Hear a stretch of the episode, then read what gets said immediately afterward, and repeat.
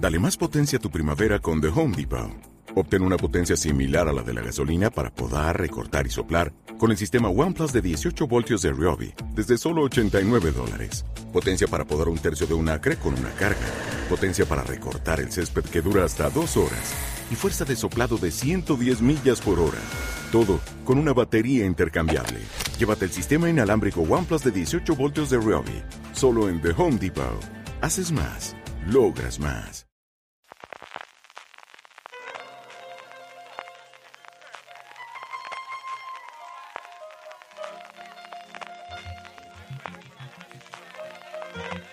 Estás escuchando Fuera de Series con CJ Navas.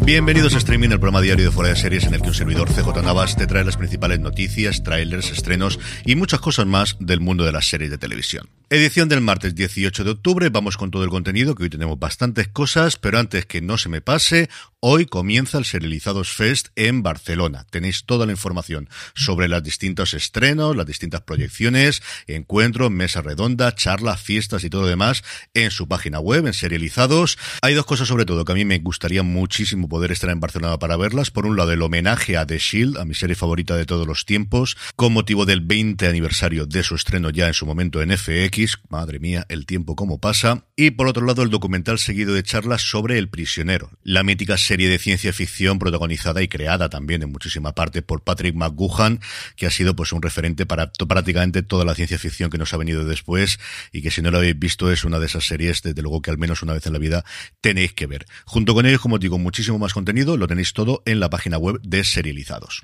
Metiéndonos ya en materia, esta semana se está celebrado en Cannes el MIPCOM, que es el gran encuentro que hay en Cannes de productoras, agentes y especialmente distribuidoras. Es donde, sí, por un lado pueden salir nuevos proyectos, pero sobre todo donde van las grandes productoras con las series y las películas ya terminadas buscando distribución internacional.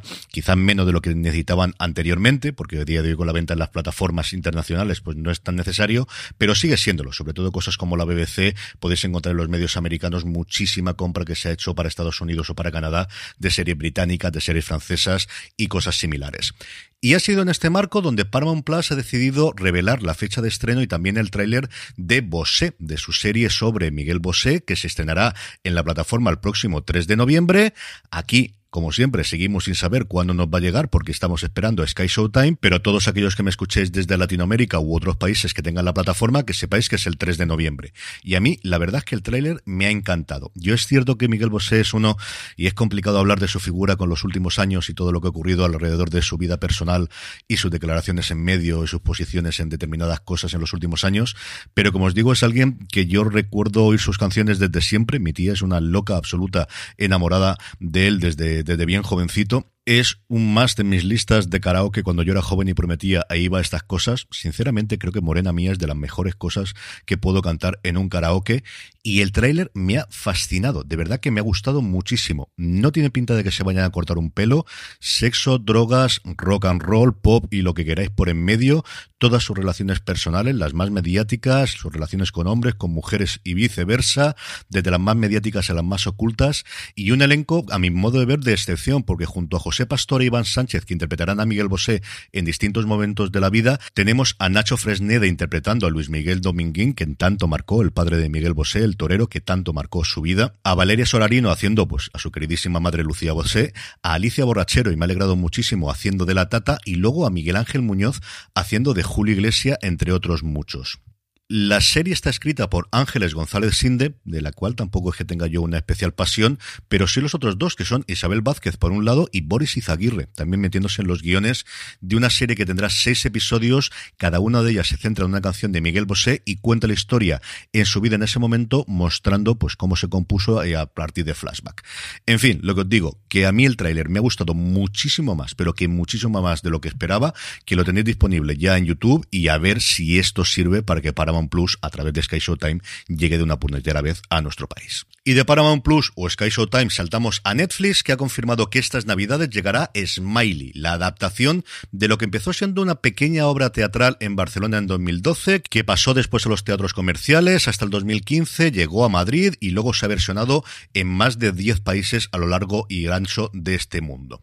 La serie la va a adaptar el propio autor de la obra, Guillem Cloix, y nos cuenta la historia de Alex, que va a estar interpretado por Carlos Cuevas, que acaba de tener un desengaño amoroso. Se había hecho ilusiones con un chico, le hace ghosting y eso no le sienta nada bien. Coge el teléfono, manda un mensaje de voz y resulta que se lo manda por error a Bruno, que va a estar interpretado por Mickey Sparve, a quien no conoce de nada, y a partir de este equívoco se desarrollará una cadena de acontecimientos que cambiará para siempre la vida de ellos dos. Junto a Carlos Cuevas y Miki Esparvé tendremos a Pepón Nieto, a Mericher Calvo, a Eduardo Lloveras o a Ramón Puyol en una serie, como os digo, que nos llegará estas próximas navidades a Netflix. Y cambiando totalmente de tercio en Prime Video, para aquellos que les gusta este tipo de docuseries, que hay un montón de gente, y que además después del éxito que ha tenido la serie de Georgina y también recientemente la de Tamara Falcó, pues vamos a tener de estas hasta la sopa. Dulceida al desnudo. Cuatro episodios que se estrenarán el 4 de noviembre y que arrancarán en un momento complicado para ella, después de una ruptura amorosa, la muerte de su abuela, la presión de las redes sociales y sesiones de terapia. En el apartado de trailers, además del que os comentaba al principio de Bosé, Paramount Plus también ha presentado, por fin ahora ya sí, dos minutitos largos, de Tulsa King, la nueva serie de Sylvester Stallone metido a mafioso que sale de la cárcel 30 años después y en vez de que le acoja a su familia como él esperaba, su familia mafiosa, lo mandan a Tulsa, allí donde Cristo perdió la palgata y él decide que va a vengarse. Para ello tendrá que empezar desde cero creando su nueva banda. El tráiler nos presenta un Stallone totalmente fuera de sitio, totalmente fuera de época, la violencia que podemos esperar y mucho, mucho humor negro y mucha mala leche. Me he reído varias veces, desde luego, con el propio tráiler. Por otro lado, HBO Max ha lanzado uno de estos trailers múltiples que hacen con escenas de las próximas series. Por fin tenemos, nada, cuestión de 10 segundos de la cuarta temporada de Succession, donde vemos, por si había alguna duda, que Logan Roy no tiene ganas de jubilarse todavía. Y luego, de la que tiene pinta de ser su gran apuesta de miniseries para el año que viene, Love and Death, con Elizabeth Olsen y Jesse Plemons, que tiene una pinta sencillamente espectacular.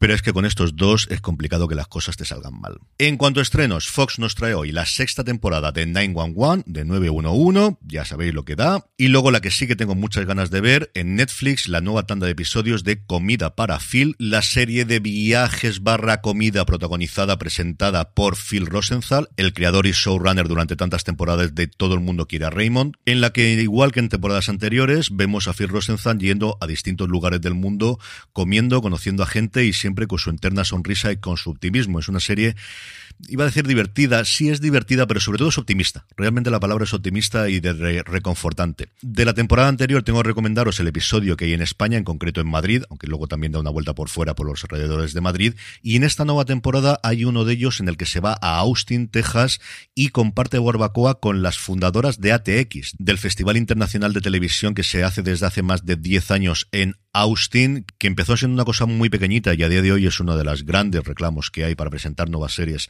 en Estados Unidos, más allá evidentemente de las Comic Con de Nueva York y especialmente la de San Diego, y que desde luego para mí fue una pequeña inspiración cuando planteé hacer series Nostrum todos los años en Altea como festival de series. Como os comento, quizá no es una serie desde luego que tenga la profundidad de lo que hacía Zone Bourdain o de lo que hace David Chang, pero es una serie que siempre, siempre consigue ponerme una sonrisa desde el principio hasta el final de cada uno de los episodios. Si no lo habéis visto hasta ahora, vale la pena Comida para Phil en Netflix. Y terminamos con la buena noticia del día y es que Cosmos sigue con su más que loable acción social más allá del canal de televisión y durante este mes de octubre, en el que se celebra el próximo día 19 el Día Mundial contra el Cáncer de Mama, ha desarrollado una campaña de concienciación aliada, llevada de la mano de la Fundación CRIS contra el Cáncer, por el cual ha creado un consultorio online donde cualquiera pueda plantear sus preguntas a un equipo de profesionales de dicha fundación a través de la web del canal canalcosmo.es. Y con esto y recordándoos que ya tenéis disponible en Universo Tolkien el análisis del octavo y último episodio de la primera temporada del Señor de los Anillos, Los Anillos de Poder, a, cargo de Jorge Navas, Alex Barredo y un servidor, que lo tenéis disponible, como os digo, allí donde me estéis escuchando, buscando Universo Tolkien, que espero que os haya gustado y que os agradezco a todos aquellos que hayáis estado escuchándolo durante estas semanas. Nosotros nos lo hemos pasado muy, pero que muy bien grabándolos. Apenas que se termina, algo tendremos que inventar para seguir. Como os digo, con esto nos despedimos hasta mañana, que tengáis muy buen día y recordad tened muchísimo cuidado y fuera.